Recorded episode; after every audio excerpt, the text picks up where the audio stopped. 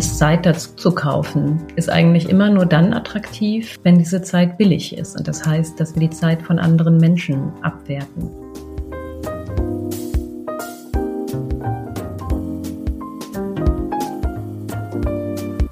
Hallo und herzlich willkommen im Sinneswandel-Podcast. Mein Name ist Marilena Behrens und ich freue mich, euch in der heutigen Episode zu begrüßen.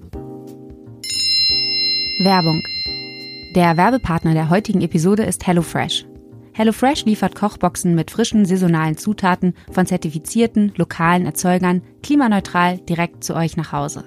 Kochen müsst ihr zwar noch selbst, aber dank der mitgelieferten Rezepte, die jede Woche wechseln, geht das kinderleicht.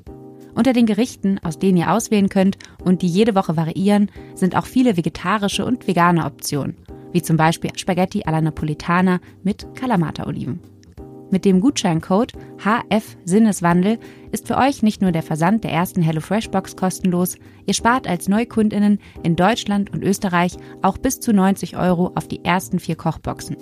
In der Schweiz sind es bis zu 140 Schweizer Franken, die ihr durch den Code HF Sinneswandel spart. Die Kochboxen werden in einem flexiblen Abo geliefert, das ihr jederzeit anpassen, pausieren und kündigen könnt. Weitere Infos findet ihr in den Show Notes. Werbung Ende. Es heißt, Zeit könne man sich nicht kaufen. Was ist dann aber mit der Putzkraft, die unser Haus sauber hält, mit dem Babysitter, der auf unsere Kinder aufpasst, oder dem Pfleger, der uns im Alter füttert? Kaufen wir diesen Menschen nicht ihre Zeit ab? Und das nicht selten für einen Preis, für den wir selbst nicht den Finger rühren würden? In einer Gesellschaft, die unter notorischer Zeitnot leidet, können es sich nur diejenigen leisten, sich mehr Freizeit zu verschaffen, die über das notwendige Kapital verfügen. Der Rest muss weiter mit der Zeit um die Wette laufen. Zeit ist eine Frage von Macht und Freiheit, sagt die Autorin und Journalistin Theresa Bücker. Häufig reden wir von Zeit als etwas, das sich individuell optimieren lässt, um Stress zu reduzieren oder effizienter zu sein. Für Theresa ist Zeit aber viel mehr. Eine zentrale Ressource unserer Gesellschaft. Deshalb plädiert Theresa in ihrem Buch für eine neue Zeitkultur, die für mehr Gerechtigkeit, Lebensqualität und gesellschaftlichen Zusammenhalt sorgen würde. Eine zentrale Rolle spielt für die zweifache Mutter dabei die Care-Arbeit oder vielmehr die Care-Revolution, auf die Theresa hofft.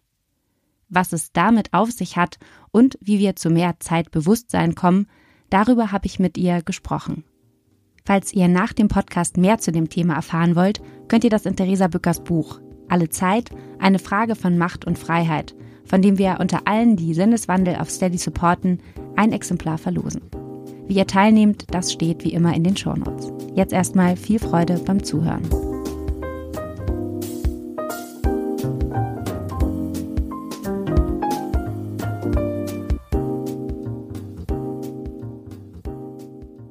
Hallo, herzlich willkommen, Theresa im Sinneswandel-Podcast. Danke, dass du dir die Zeit heute nimmst. Danke für die Einladung. Du hast ähm, bestimmt mitbekommen, dass die Wahl für das Wort des Jahres äh, 2022, wir sind jetzt schon 23, aber trotzdem, es ist interessant, die Wahl auf das, für das Wort des Jahres ist auf Zeitenwende gefallen. Und unabhängig davon, ob das nun eine gute oder schlechte Wahl ist, habe ich bei dem Wort an dich denken müssen. Denn in Zeitenwende steckt ja auch der Begriff Zeit. Und deshalb würde mich interessieren, was löst das Wort Zeitenwende in dir aus? Das habe ich tatsächlich noch nicht mitbekommen, dass das Wort des Jahres geworden ist. Das ist ganz interessant, weil als dieser Begriff aufkam in der, in der politischen Debatte durch Olaf Scholz, haben wir ja schon erwartet, jetzt verschiebt sich wirklich was. Jetzt passiert etwas grundsätzlich anderes. Und aus meiner Sicht würde ich sagen, dass sich das nicht eingelöst hat. Von daher, also wenn ich, wenn ich das nebeneinander lege, den Begriff und was jetzt tatsächlich auf politischer, gesellschaftlicher Ebene passiert ist, finde ich es ganz interessant, dass das Wort des Jahres ähm, geworden ist. Gibt es eine Begründung dafür? Also ich habe es tatsächlich noch nicht mitbekommen. Ich glaube tatsächlich, es war einfach ja eben sehr omnipräsent, sowohl im politischen als auch im gesellschaftlichen Diskurs. Einerseits aus einer gewissen Dringlichkeit, andererseits irgendwie natürlich aus vielen Versprechen, wie du gerade irgendwie schon so angedeutet hast. Aber ich würde dir auch in dem Punkt zustimmen oder zumindest habe ich auch darüber nachgedacht, hm, hat sich das eingelöst? Und gleichzeitig habe ich mich dabei gefragt, was habe ich denn eigentlich erwartet, als ich ähm, von, als ich den, den Begriff gehört habe. Deswegen eine Rückfrage noch an dich. Ähm, was, was stellst du dir unter einer Zeitenwende vor oder was gehört für dich auf jeden Fall unbedingt zu einer Zeitenwende dazu? Also ich würde es zusammendenken mit einem anderen Begriff, der sich ja zum Beispiel durch meine Kolumnen beim SZ-Magazin äh, zieht, und das wäre Radikalität. Also es muss wirklich etwas Neues eintreten. Und wenn ich jetzt darüber nachdenke, in welchem Kontext Olaf Scholz das äh, benutzt oder mit was er das verbunden hat, dann war diese Zeitenwende ja etwas, was von außen kam, was äh, was der deutschen Politik oder der europäischen Politik aufgezwungen wurde und was nicht selbstbestimmt war. Und ich würde mir aber unter einer wirklichen Zeitenwende, gerade im politischen Kontext, eigentlich etwas vorstellen, wo man die Initiative selbst ergreift. Also die Ampel, die derzeitige Bundesregierung hätte ja auch sagen können oder hat das ja versucht, auch in ihrem Koalitionsvertrag zu machen, mit uns beginnt etwas Neues. Dadurch, dass es jetzt aber als Reaktion auf den von Putin gestarteten Krieg erstmal dargestellt wird, finde ich, wird das Wort eigentlich geschwächt, weil man in die Enge gedrängt wird und dann sagt, die Zeit verändert sich. Und ähm, was ich ja im Buch auch versuche mit dem Plädoyer für eine neue Zeitkultur, ist zu zeigen, dass wir politische Veränderungen in der Hand haben und uns jederzeit zusammenfinden können und neue Ideen für die Gesellschaft entwerfen können, und uns fragen sollten, wie wollen wir denn leben und was können wir dafür tun? Das ist ja eigentlich Grundlage einer Demokratie, dass man mitgestalten kann, eigene Ideen entwickelt und nicht nur auf Krisen reagiert. Also das ist für mich nicht die Politik, die ich, die ich haben möchte, eine Politik, die nur reagiert, sondern eine Politik, die, die klare Bilder entwickelt davon, was sie erreichen will und Leute dazu einlädt, mitzumachen und auch wieder positive Zukunftsbilder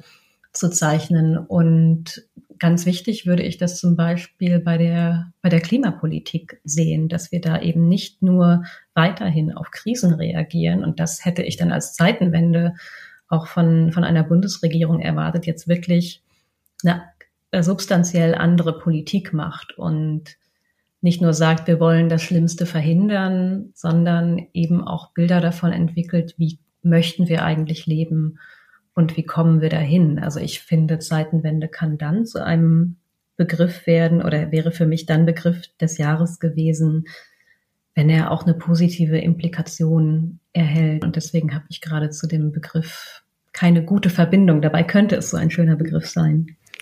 Theresa, du hast gerade schon angesprochen, ähm, die Zeitkultur und auch, dass es darum geht, dass wir als Gesellschaft, so habe ich es zumindest verstanden, aktiv an einer Zeitenwende ähm, mitarbeiten können, uns mitbeteiligen. Und ich finde ganz interessant, in deinem Buch legst du ja auch da, dass es um wirklich politisch aktiv, und ich meine damit jetzt nicht nur irgendwie im, im Parlament zu sitzen, sondern grundsätzlich ähm, sich engagieren zu können, politisch aktiv zu sein, dass es dafür natürlich Zeit braucht.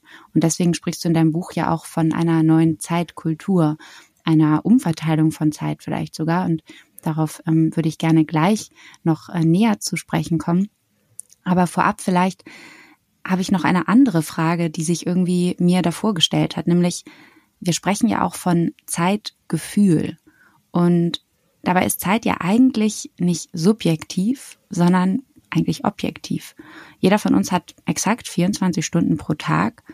Deswegen, was hat die Zeit also mit, mit unserem Empfinden zu tun? Also klar, wir haben in der Theorie hat jeder von uns 24 Stunden am Tag. Mir, mir war es so wichtig, das Buch mit dem Begriff Freiheit zu verbinden, weil, weil Zeitgefühl eben ganz eng mit Freiheit und freien Entscheidungen verbunden ist.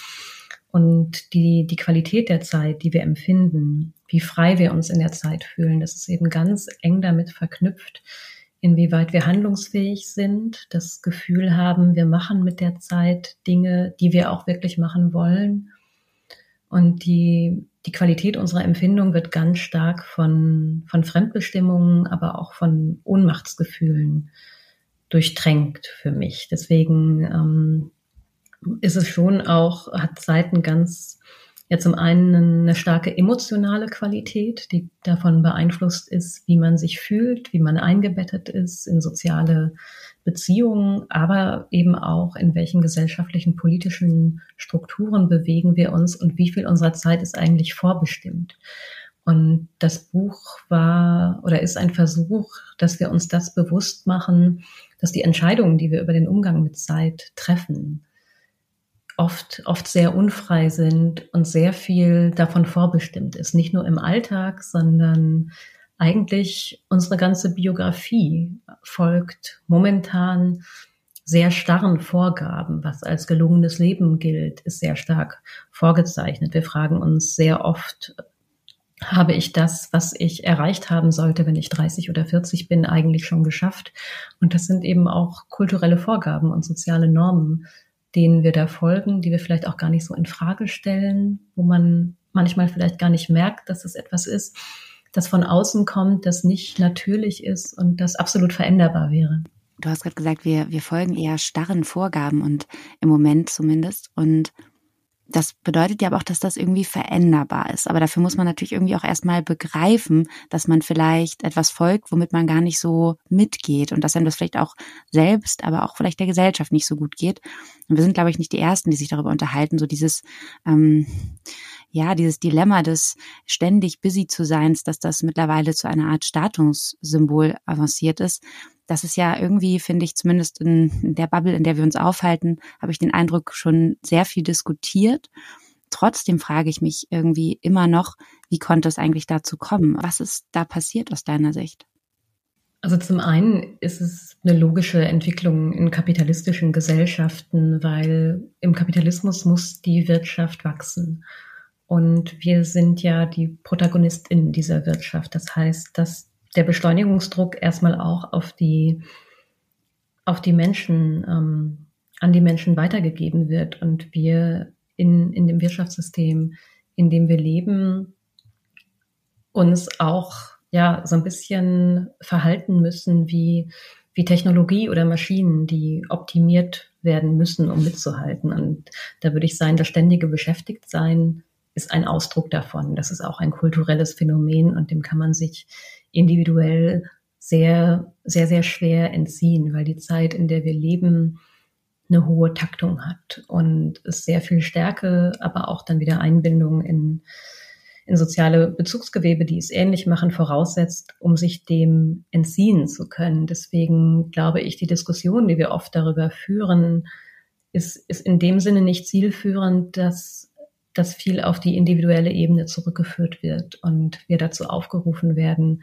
es doch anders zu machen, mehr Self-Care anzuwenden, ähm, uns zu entspannen ähm, und, und es eben sehr stark auf, auf einzelne individuelle Handlungen runtergebrochen wird, statt mal zu schauen, was hat das eigentlich mit der Gesellschaftsorganisation zu tun und wenn man versteht, dass es ganz viel mit Gesellschaftsorganisationen und politischen Entscheidungen zu tun hat, dann ist eigentlich der nächste logische Schritt, dass sich das auch nur gemeinschaftlich verändern lässt. Und der Wunsch danach, was im eigenen Leben zu verändern, immer wieder an Grenzen stoßen wird und eigentlich nur gelingt, wenn man sehr privilegiert ist, wenn man viel Geld zur Verfügung hat, Sicherheit hat aber sowas auf Dauer für viele Menschen zu ermöglichen, setzt eine gemeinsame Kraftanstrengung voraus. Und da kommen wir ja mit Tipps, die sich in äh, 30-sekündige Videos umsetzen lassen, glaube ich nicht weiter. Und das hilft immer nur für ein paar Tage oder Wochen. Aber man muss wirklich an die gesellschaftliche Ebene ran und verstehen, dass es sich gemeinschaftlich verändern lässt. Theresa, wo, wo merkst du das dann vielleicht? Ähm, also weil wir sind Teil der Gesellschaft und du hast gerade gesagt, es fällt so schwer, sich dem zu entziehen und das auf der rationalen Ebene irgendwie alles zu durchdringen. Ähm, für mir, mir hilft das persönlich total. Und trotzdem hilft es einem ja manchmal dann, oder es hilft letzten Endes trotzdem ja nicht in einer akuten Situation von Zeitdruck oder dem Empfinden von Zeitdruck und diesem gesellschaftlichen Allgemeinzustand des Dauerstresses, dem zu entkommen. Deswegen würde mich interessieren, wie geht's dir ja ganz persönlich damit und wie, wie ist dein Umgang damit? Wie hat sich der entwickelt? Und das ist eine Frage, über die denke ich jetzt die ganzen, die ganze Zeit der Pandemie eigentlich schon nach. Oder das wäre jetzt meine, meine Bestandsaufnahme zu diesem Zeitpunkt, wo die Pandemie endlich so ein bisschen ausläuft.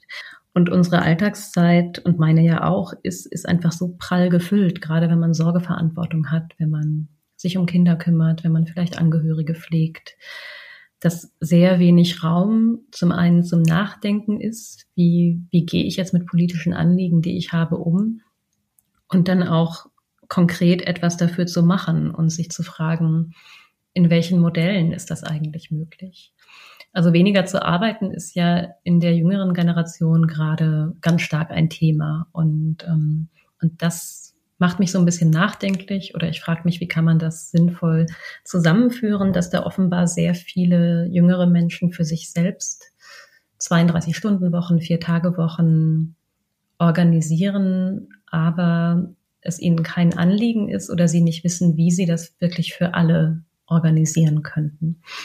Ich glaube auch wahrscheinlich befinden wir uns mittlerweile in einer so ähm, ja, intensiven Phase des Individualismus, dass wir es wirklich, wie du schon angesprochen hast, sehr verinnerlicht haben, dass Zeit etwas ist, das wir für uns selbst optimieren und sei es, dass wir irgendwie individuell sagen, wir, wir möchten gerne weniger arbeiten, was sich erstmal nach einer gesunden Entscheidung anhört und es ja vielleicht auch ist, die ja auch durchaus gesellschaftliche Strahlkraft haben kann, aber auf der anderen Seite ja auch irgendwie ein Privileg ist. Also während manche drei Minijobs nebeneinander haben, haben andere die Möglichkeit zu sagen, auch ich mache jetzt Teilzeit, weil das reicht. Ich kann mit diesem Job Job genug Geld verdienen. Und das bringt mich irgendwie so ein bisschen zu der Frage, dass oder diesem Gedanken, dass man ja eigentlich, dass es eigentlich heißt, Zeit kann man sich nicht kaufen.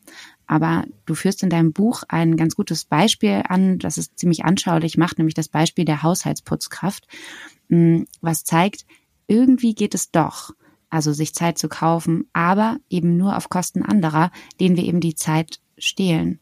Und ähm, deswegen vielleicht magst du noch mal erklären, wieso geht dieser Deal nicht auf oder zumindest wieso ist er nicht fair? Also ich würde, würde erstmal dafür plädieren ähm, oder, oder mal die Überlegung in den Raum stellen, ist, ist der Begriff sich Zeit kaufen eigentlich, also bildet das akkurat ab, was da passiert oder würde sich vielleicht schon ein bisschen was verändern, wenn wir wenn wir anfangen, das anders zu benennen, weil darüber nachzudenken, sich Zeit zu kaufen, das ist was ganz Abstraktes. Da hat man tatsächlich die Vorstellung, man nimmt Zeit aus dem Regal im Supermarkt, als wäre das ein Produkt und als wäre das ähm, ja etwas, das wir, das wir beliebig anhäufen können, das wir sparen können.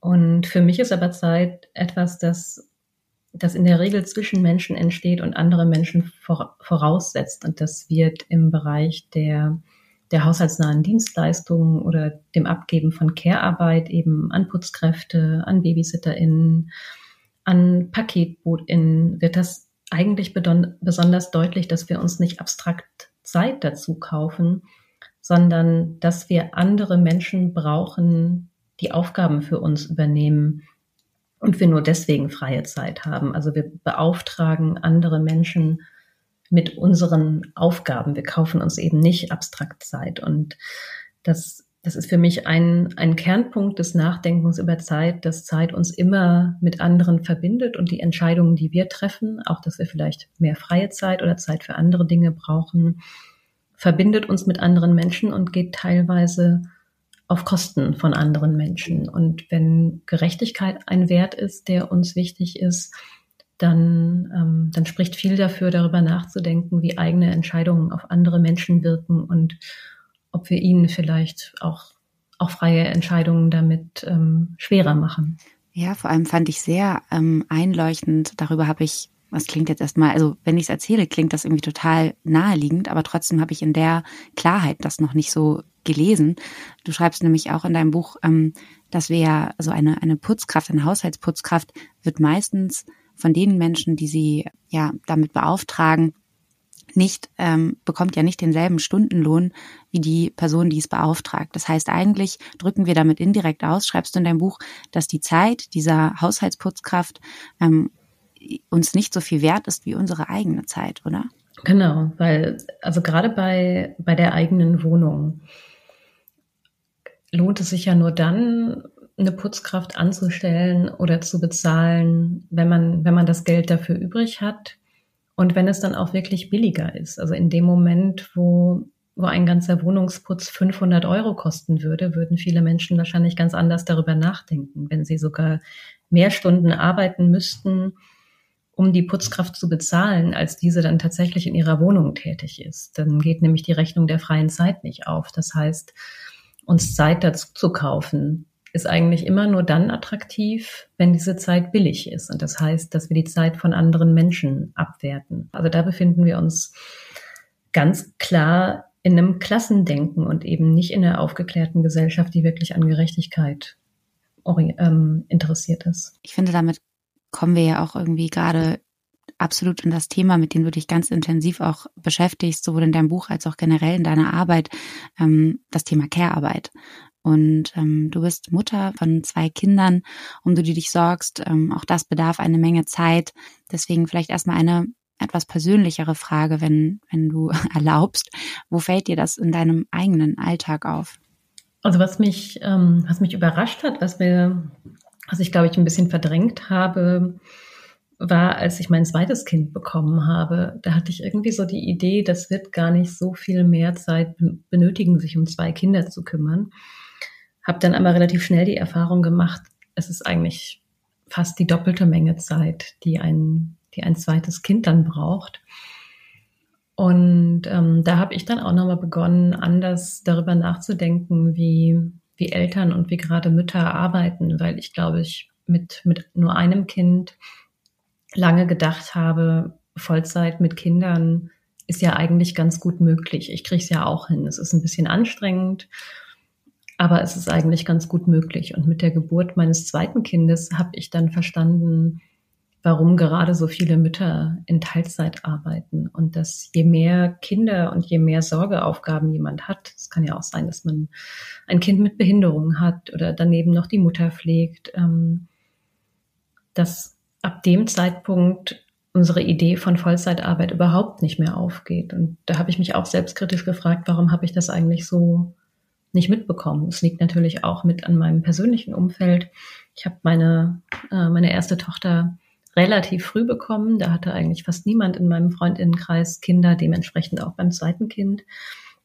Und da zeigt sich auch wieder eine Grundproblematik an Care, dass wir uns über die Arbeitsbedingungen in, in unserer persönlichen Lebenswelt häufig nur dann austauschen, wenn es uns selber betrifft und, und wir gar kein tief verankertes, stabiles Wissen darüber haben oder uns eben lange Zeit dafür nicht interessieren, wenn es uns nicht selber betrifft, so dass wir das vielleicht auch gar nicht gut beurteilen können. Und Care ist ja etwas, das ganz stark in den privaten Bereich verschoben worden ist, das eben medial auch nur in, also überwiegend in Nischenmedien, in Elternmedien stattfindet, was in politischen Talkshows so gut wie nie besprochen wird. Und deswegen haben wir da auch Wissenslücken, die natürlich dazu beitragen, dass die politischen Entscheidungen ganz oft an der Realität von, von Sorgeverantwortlichen auch vorbeigehen in deinem Buch habe ich auch gelesen, dass Frauen immer noch äh, täglich im Durchschnitt über 50 Prozent mehr Zeit mit unbezahlter Care-Arbeit verbringen als Männer. Ähm, und in den Parlamenten sitzen Durchschnitt, also sitzen ja auch mehr Männer oder Politik machen momentan noch mehr Männer, auch wenn immer mehr Parlamente paritätisch besetzt sind. Aber wie du eben schon gesagt hast, das zeigt, dass das Thema irgendwie nicht auf der oberen Agenda ist. Und das könnte sich aber verändern, wenn auch mehr Männer sich ähm, Care-Arbeit annehmen und sich darüber bewusst werden. Ich habe den Eindruck, dass das schon mehr in den Dialog reinkommt, dass das mehr diskutiert wird, die Rolle des, des Manns, des, ähm, des Vaters. Und äh, vor einigen Wochen kam erst eine Ausgabe des Sternmagazins raus mit der Titel Headline mehr Vater sein, wie Männer ihre Rolle finden und warum das Kindern gut tut. Und irgendwie, also ich finde, das klingt ganz gut, ähm, aber es klingt irgendwie auch für mich nicht ganz nach 2022, also die Ausgabe ist aus dem letzten Jahr. Und deswegen brauchen tut es scheinbar solche Cover-Themen aber immer noch. Und ähm, deswegen würde ich dich gern fragen, was, was denkst du darüber, wenn du das liest? Ähm, hast du den Eindruck, wir könnten eigentlich da schon weiter sein oder braucht es genau sowas noch? Wir könnten definitiv bei, bei der gleichberechtigten Aufteilung von Familienarbeit schon weiter sein, gäbe es die entsprechende Politik dafür.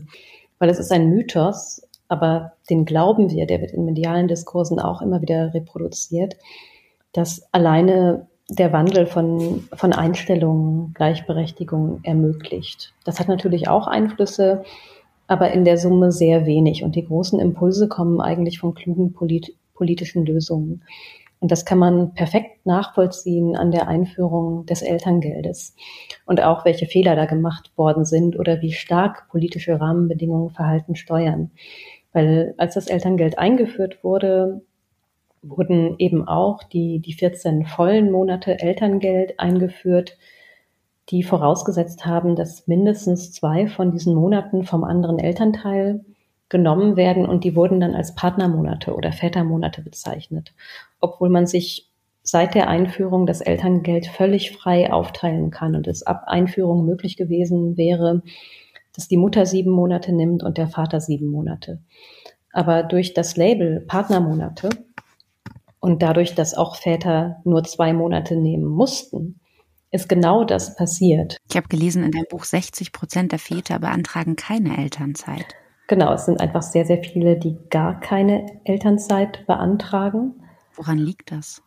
Um, ähm, das liegt, Geld wird immer vorgeschoben, das stimmt aber nur zum Teil. Ähm, also das äh, aber was das, ist vielleicht mit der, mit, mit sozusagen auch der Rolle des, des Mannes oder von Männlichkeit, ähm, gar nicht jetzt in anklagender Weise gemeint, sondern eher so ein bisschen, ich glaube, viele, viele Väter hätten ja auch Lust, mehr Zeit mit ihren Kindern zu verbringen, aber etwas scheint sie ja auch neben dem Geld vielleicht davon abzuhalten. Ja, es ist, ähm, man sagt, oder die, die Männlichkeitsforschung sagt mittlerweile, dass, dass Väter natürlich auch unter Druck stehen und ähm, die stehen unter doppeltem Druck. Also sie sollen heute sorgende Väter sein. Das ist schon das, das Idealbild von Vaterschaft, das heute ähm, auch propagiert wird. Sie sind aber nicht von der Ernährerrolle entlastet worden, was, was früher das Bild von Männlichkeit war. Jetzt versuchen sie also beides unter einen Hut zu bekommen und dass die männliche Identität an die Ernährerrolle gekoppelt ist, ist durchaus noch ein bisschen stärker. Deswegen würde ich sagen, verbleiben Männer häufiger noch in der Ernährerrolle oder versuchen, ein guter Vater zu sein, ähm, zusätzlich zu einem Vollzeitjob. Weil das Interessante finde ich, wir reden seit vielen Jahren über die neuen Väter. Und es gab den Sterntitel, es gab, glaube ich, vor anderthalb Jahren wieder einen Spiegeltitel auch dazu, wo, wo ein Vater auf dem Titelbild war mit einem Baby vor die Brust geschnallt. Und gerade in der medialen Diskussion wird das Bild erzeugt, dass wir diese sorgenden Väter hätten und dass es ganz viele von ihnen gibt. Wenn man dann aber guckt, wie arbeiten eigentlich Menschen in Deutschland, dann steigt der Teilzeitanteil der Väter überhaupt nicht. Und wenn wir wirklich eine gesellschaftliche Entwicklung hätten, dass Väter sich signifikant mehr um ihre Kinder kümmern, sich gleichberechtigter die Aufgaben im Haushalt teilen, dann müsste eigentlich der Anteil der Väter in Teilzeit endlich steigen. Das tut er aber nicht. Das, was du jetzt gerade sagst und ähm, du ja auch selbst als Mutter Erfahrung hast, ähm, wie es ist, eben Care-Arbeit zu, zu leisten, sich das vielleicht auch mit, äh, mit dem Partner oder Partnerin zu teilen, ähm, bei mir löst das Gefühl, wenn ich diese Geschichten höre, ähm, auch die Gefühle, die, die viele Menschen damit verbinden, was es bedeutet, Eltern zu sein, löst bei mir tatsächlich auch aus, und darüber schreibst du auch in deinem Buch, dass viele Menschen, die eben noch keine Kinder haben, noch intensiver darüber nachdenken, ob es sich, ob sie das wirklich wollen. Das ist ja erstmal ein grundsätzlich total legitimer Gedanke, aber sozusagen die Freizeit, die gefühlt irgendwie immer weniger wird, konkurriert dann noch mehr eben mit äh, dieser Zeit oder beziehungsweise man fragt sich, ob es einem in Anführungsstrichen wert ist, ähm, diese Zeit aufzugeben, ähm, wenn man das Gefühl hat, eigentlich habe ich keine Zeit, diese Care-Arbeit oder mich um meine Familie ähm, zu kümmern. Und ähm, eigentlich brauchen wir aber jetzt gerade in Deutschland wirklich noch mehr Nachwuchs. Ähm, und deswegen schreibst du in der Buch, braucht es vor allem auch eine, nichts weniger eigentlich als eine Care-Revolution, ähm, damit wir das irgendwie alles in den Griff bekommen. Und wir sind jetzt irgendwie gerade noch ein bisschen abstrakt geblieben, finde ich. Kannst du vielleicht das so anhand von ein, zwei ja, Beispielen oder Wünschen ausformulieren, was für dich so eine Care-Revolution beinhalten muss, damit sie wirklich so den Wumms hat quasi ähm, und was bringt? Da, da fällt mir ein Zitat von Joan Tronto ein, das ich auch im Buch zitiere. Da sagt sie sinngemäß, eine freie Gesellschaft gibt Menschen die Möglichkeiten, sich zu kümmern und von anderen gut umsorgt zu werden. Und wenn das gegeben wäre, dann müssten wir auch eigentlich im Kern keine Sorge haben oder, oder unentschieden sein, Kinder zu bekommen oder nicht.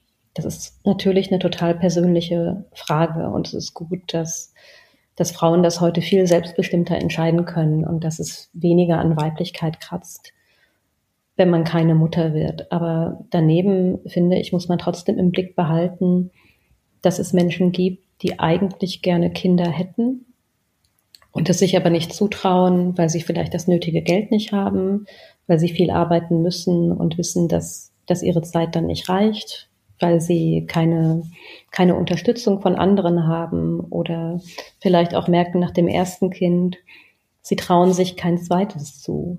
Und das ist ja dann schon eine bittere Diagnose, wenn wir Menschen haben, die sich eigentlich gerne kümmern würden, die die nächste Generation aufziehen möchten, die gerne mit Kindern leben und die finden sich aber in einer Kultur wieder, wo sie sich diese Wünsche nicht erfüllen können, weil, weil alles viel stärker darauf ausgerichtet ist, arbeiten zu müssen und ähm, Familie und, und Sorgebeziehungen in unserer Kultur gerade abgewertet werden. Und eine Care-Revolution würde versuchen, das aufzulösen und, und eben alle Beziehungen und alle Tätigkeiten ins Zentrum stellen, die wir brauchen, um gut zu leben. Und ich finde, das ist auch Aufgabe von demokratischer Politik oder Aufgabe von einem Wohlfahrtsstaat, dass wir eben alles in den Blick nehmen, was die Lebensqualität erhöht. Und da gehören Care-Beziehungen ganz zentral hinzu. Einfach auch aus dem Grund, weil es Menschen ohne Care-Beziehungen nicht geben würde. Weil es jeden von uns, jede erwachsene Person, die auch gerade diesen Podcast hört, nur gibt, weil sich andere um sie gekümmert haben. Und ich finde, das reicht eigentlich auch als Grund schon aus, dass wir uns alle dafür interessieren, dass Care gut organisiert wird und dass es kein Nachteil ist, Care-Aufgaben zu übernehmen, unabhängig davon, ob man selber Kinder bekommen möchte oder nicht, weil Care-Beziehungen uns eben alle das Leben ermöglichen, ermöglicht haben, die auch ganz relevant wieder werden, wenn wir älter werden, wenn wir einmal krank sind. Also Care gehört wirklich zum Leben von jedem einzelnen Menschen hinzu und es geht uns alle ganz zentral an. Und das würde ich, das wäre wahrscheinlich auch ein Ergebnis der Care-Revolution, dass wir das erkennen, dass nicht nur Arbeit im Zentrum unseres Lebens stehen darf, sondern eben auch, wie wir uns gut umeinander kümmern. Und würde eine, eine Aufwertung von Care-Arbeit, wie du es gerade genannt hast, auch für dich bedeuten, dass man bislang unbezahlte Care-Arbeit in Zukunft ähm, bezahlen würde? Das das müsste auf jeden Fall auch Teil davon sein. Also es wird, das wird unter FeministInnen auch seit jeher kontrovers diskutiert, weil, weil auf der einen Seite steht, dass eine Bezahlung von bislang familiärer Care-Arbeit auch eher wieder Frauen in die Rolle drängt, das zu übernehmen. Das könnte auf jeden Fall ein Effekt sein. Auf der anderen Seite bedeutet ja, dass wir es gerade nicht tun, dass vor allem Frauen viel häufiger in Armut leben, dass sie nicht finanziell unabhängig sind, dass sie im Alter arm sein werden, dass sie sich nicht aus Beziehungen lösen können, weil sie kein eigenes Geld haben. Und dann ist natürlich schon die Frage, wo fängt man an? Und da ist Geld eben auch ganz stark damit verbunden, vor allem Frauen mehr Freiheit zu gewähren. Und dann könnte als nächster Schritt darauf geguckt werden, kriegen wir eigentlich eine gleichmäßige Verteilung von Care-Arbeit hin. Aber solange wir Care-Arbeit nicht bezahlen, sind die Menschen, die sie wirklich im Moment übernehmen und übernehmen müssen, weil es niemand anderes macht, einfach dauerhaft benachteiligt. Deswegen müssen finanzielle Lösungen für mich auch, auch Teil der Lösung sein. Wie würdest du dich fühlen, wenn äh, vielleicht sogar rückwirkend die Zeit, die du bisher mit Care-Arbeit ähm, verbracht hast, entlohnt würde. Und ähm, ich stelle mir das tatsächlich auch ziemlich schwer vor, dass, ähm, also ich finde den Gedanken total sinnvoll und gut. Ähm, gleichzeitig hat man ja irgendwie immer ein bisschen im Kopf, wie lässt sich das in Geld ähm, bemessen? Also und auch was, was wird als Care-Arbeit, ähm, also was, was gilt dann als Care-Arbeit und was nicht. Aber genau erstmal, wie würde sich das für dich anfühlen? Es würde sich für mich vor allem fair anfühlen weil ich das an mir selbst beobachte, aber bei anderen noch sehr viel mehr, dass, dass die Doppelt- und Dreifachbelastung, die Menschen häufig haben, weil sie Care-Arbeit übernehmen und daneben auch noch erwerbstätig sein müssen oder, oder ihre Care-Aufgaben einfach anstrengend genug sind, ähm, ja, dass es, dass es ja auch wirklich krank machen kann. Also weil die, die Belastung einfach so hoch ist und viele Menschen aber einfach keine Wahl haben und sich keine Entlastung schaffen können, dass, dass es wirklich fair wäre, da auch eine finanzielle Kompensation zu schaffen, um klar anzuerkennen, das ist Arbeit und das ist kein Vergnügen. Also die Erkenntnis, dass Care-Arbeit unverzichtbar ist, wer die nicht hat, der ist eigentlich schlecht beraten, Politik für eine ganze Gesellschaft zu machen. Und vor allem auch gerade äh, die Corona-Pandemie hat das ja, finde ich, nochmal sehr deutlich vor Augen geführt, dass wir auf Care-Arbeit angewiesen sind. Und ich frage mich, ob die Politik dann die einzige Lösung darin sieht, weiterhin irgendwie zu versuchen, möglichst günstige Arbeitskräfte aus dem Ausland irgendwie zu ähm, bekommen, was ja auch schon wieder genau das Problem, was wir am Anfang schon diskutiert haben, eigentlich wieder hervorruft.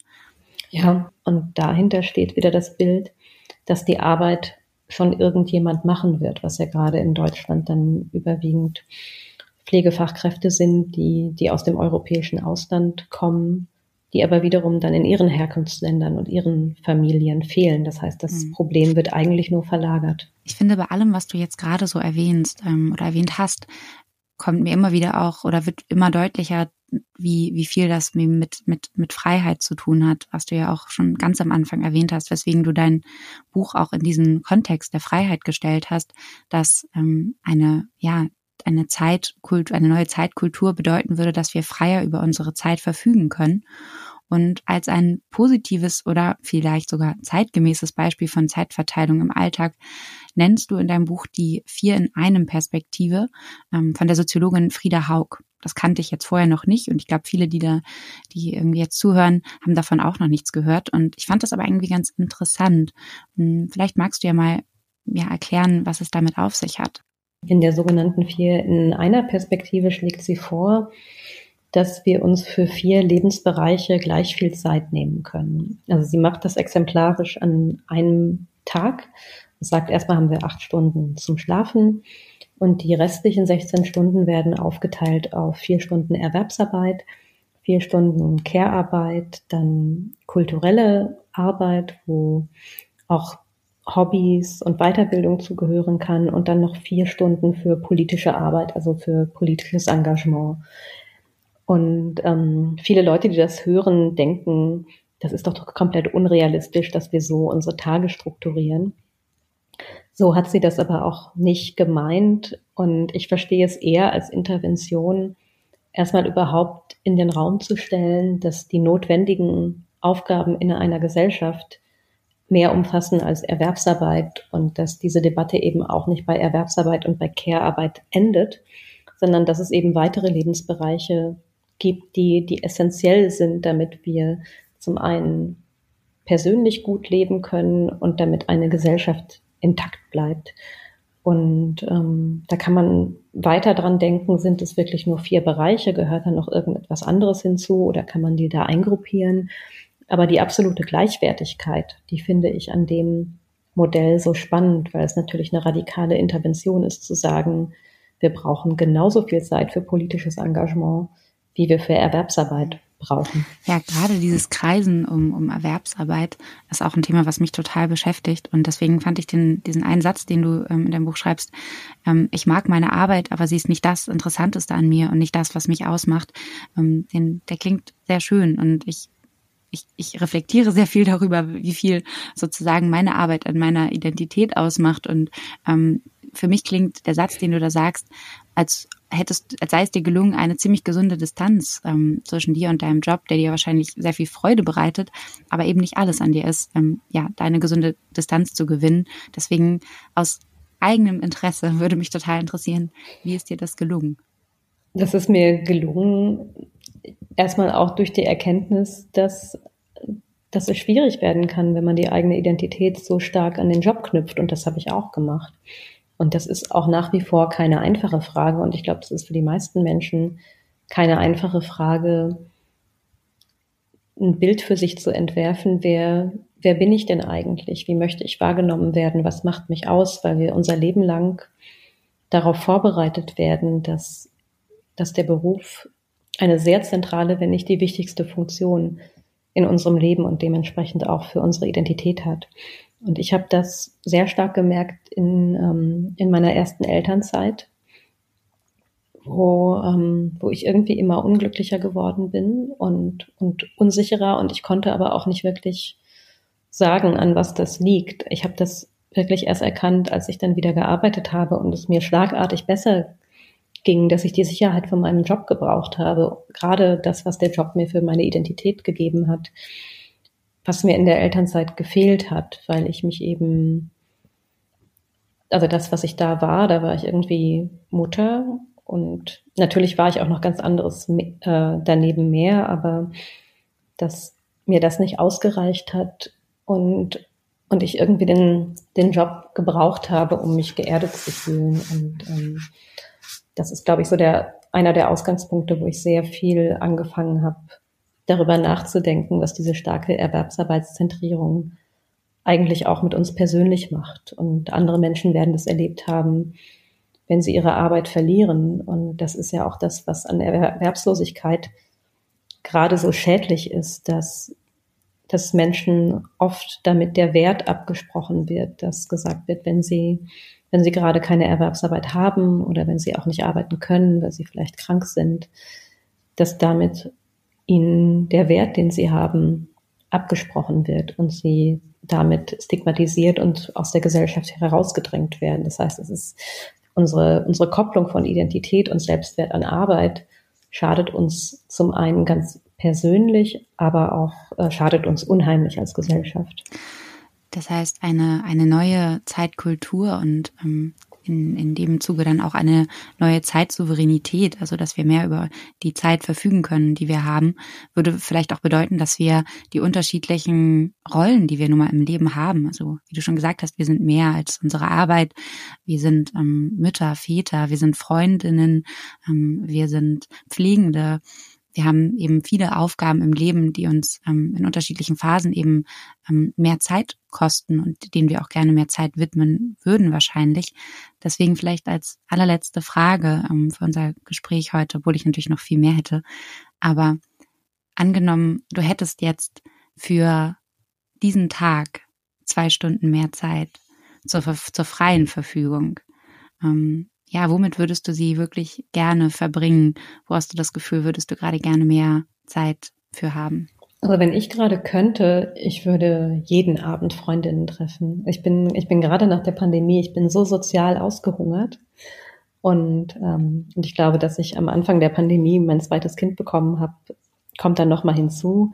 Und ich bin eigentlich eine introvertierte Person und ich fand es völlig faszinierend an an mir zu beobachten, dass wir Menschen so sehr gefehlt haben und dass ich gerade, wenn ich könnte, einfach noch mehr unter Menschen sein könnte. Also das würde ich jeden Tag in meinen Tag einbauen. Und ja, ich habe äh, ich habe tatsächlich das Gefühl, ich mache äh, ich mache diesen lustigen Wandel von einer introvertierten zu einer eigentlich extrovertierten Person durch, die die gerne wirklich jeden Tag Menschen treffen und und Gespräche führen würde und das nicht digital, sondern sondern ganz real in Person. Das das beschreibe ich auch an einer Stelle im Buch. Das ist für mich meine ganz, ganz persönliche Erkenntnis, dass ich mich am freisten fühle, wenn ich mit anderen in Kontakt stehe und wenn ich gemeinsam denken kann und, und Rückmeldungen bekomme. Und das setzt nicht voraus, dass man der gleichen Meinung ist wie die Menschen, die man trifft, aber dass, dass wir ständig äh, oder dass wir viel im Austausch miteinander sind und an anderen Interesse haben, lernen können, uns abgleichen können. Das, das ist mir persönlich ganz wichtig und meine, meine Vermutung ist, dass uns das allen sehr gut tut, dass wir gerade über unsere Arbeit hinaus vielfältig mit Menschen in Kontakt stehen können. Da, ich habe die ganze Zeit, während du gesprochen hast, genickt, Theresa, ähm, weil ich das sehr, sehr fühle. Also mir geht es da ganz, ganz ähnlich. Und aus dem Grund wünsche ich dir nicht nur, dass du hoffentlich äh, diese Zeit hast, ähm, dich in Zukunft und vielleicht ja sogar schon heute mit Freundinnen und anderen Menschen zu treffen. Ähm, und gleichzeitig habe ich gedacht, wie, wie sehr ich mich darüber freuen würde, wenn wir uns auch mal, wie es ja eigentlich auch mal geplant war, im realen Leben begegnen. Ähm, aber nichtsdestotrotz bin ich dir auf jeden Fall sehr, nach wie vor sehr dankbar, dass du dir heute die Zeit genommen hast. Und ähm, ja, vielen, vielen Dank für das Gespräch. Ja, danke dir für die Fragen. Ich, ähm, jedes, jedes Gespräch über das Buch und die Themen ähm, sind für mich auch wieder toll, weil, weil jeder eine ganz eigene Perspektive dazu mitbringt und ich auch in, in jedem Interview, in jedem Gespräch wieder, wieder neue Erkenntnisse hinzugewinne und weiterdenke. Das ist immer wirklich schön. Vielen Dank natürlich auch an euch, dass ihr euch die Zeit genommen habt. Wenn euch das Gespräch mit Theresa Bücker gefallen hat, dann teilt es wie immer gerne mit Freunden. Und ihr wisst, dieser Podcast wäre nicht möglich, wenn es nicht ein paar Menschen gäbe, die meine Arbeit unterstützen. Vielen, vielen Dank an alle, die das bereits tun. Und damit ich Sinneswandel weiterhin produzieren kann, freue ich mich über euren Support. Das geht ganz einfach über die Plattform Steady oder indem ihr via paypal.me slash Sinneswandelpodcast einen Betrag eurer Wahl dalasst. Und wie das funktioniert, das steht in den Shownotes. Das war's von mir. Danke fürs Zuhören und bis zum nächsten Mal im Sinneswandel-Podcast.